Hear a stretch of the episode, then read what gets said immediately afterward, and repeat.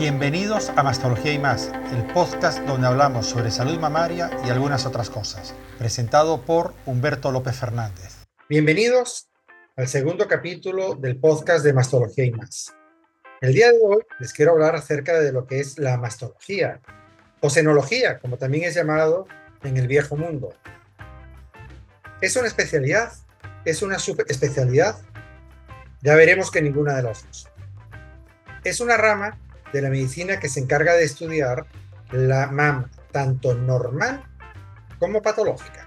Es decir, no solo las enfermedades de la mama, desde las benignas hasta las malignas, sino condiciones que pueda tener la mama y el estudio de la anatomía de la mama normal, sobre todo para entonces hacer prevención y diagnóstico precoz de otras enfermedades.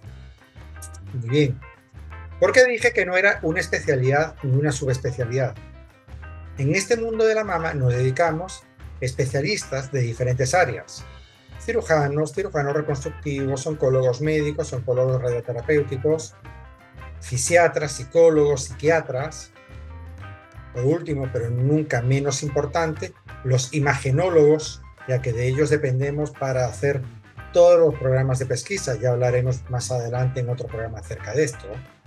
Después tenemos otra serie de especialidades como genética.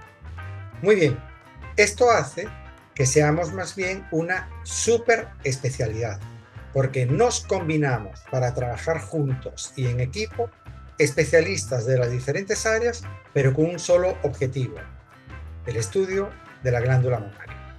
Esta rama es nueva o es antigua. La rama de la mastología o senología es más bien nueva. Pero ojo, las enfermedades de la mama no son nuevas. En el 2015, un grupo español de arqueología descubre una momia con la evidencia de haber sufrido cáncer de mama.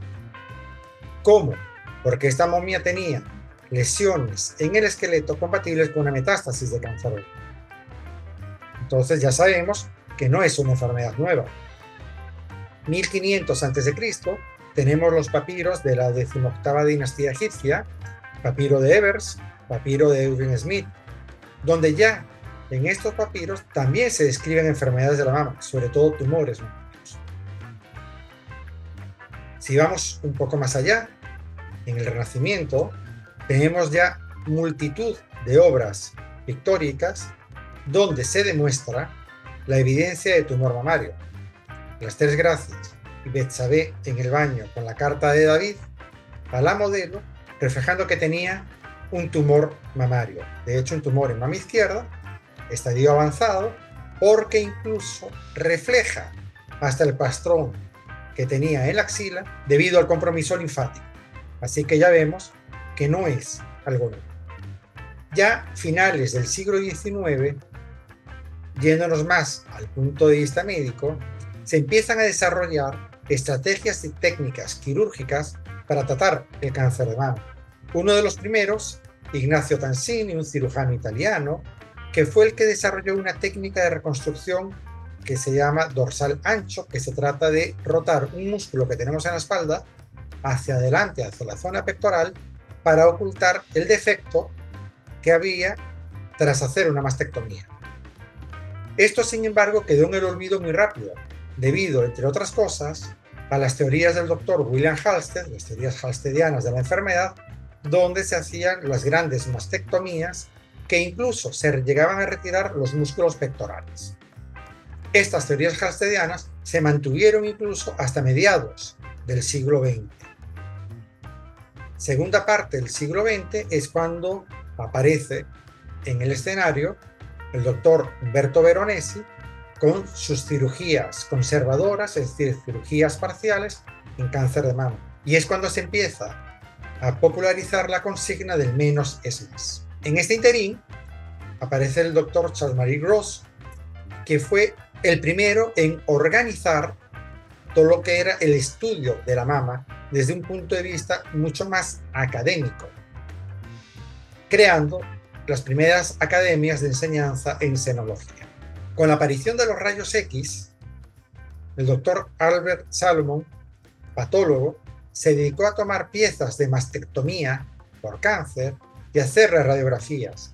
evidenciando un grupo de hallazgos que se llaman microcalcificaciones y su relación con el cáncer.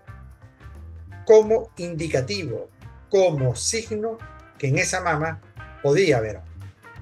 Y de ahí empieza el desarrollo entonces de lo que sería la historia de la mamografía, que esto sí lo vamos a dejar para otro capítulo más adelante. Con esto llegamos al capítulo de hoy acerca de un poco qué es la mastología o semiología y una muy breve historia. Posteriormente, en cada uno de los capítulos que iremos hablando de cirugía, de mamografía, de ultrasonido, iremos retomando parte de la historia para ir complementándola poco a poco. Los espero en el próximo capítulo. Y esto ha sido todo por el capítulo de hoy en Mastología y más. Recuerda que me puedes seguir en redes sociales como arroba mastologiahlf y en la página web mastologiahlf.com.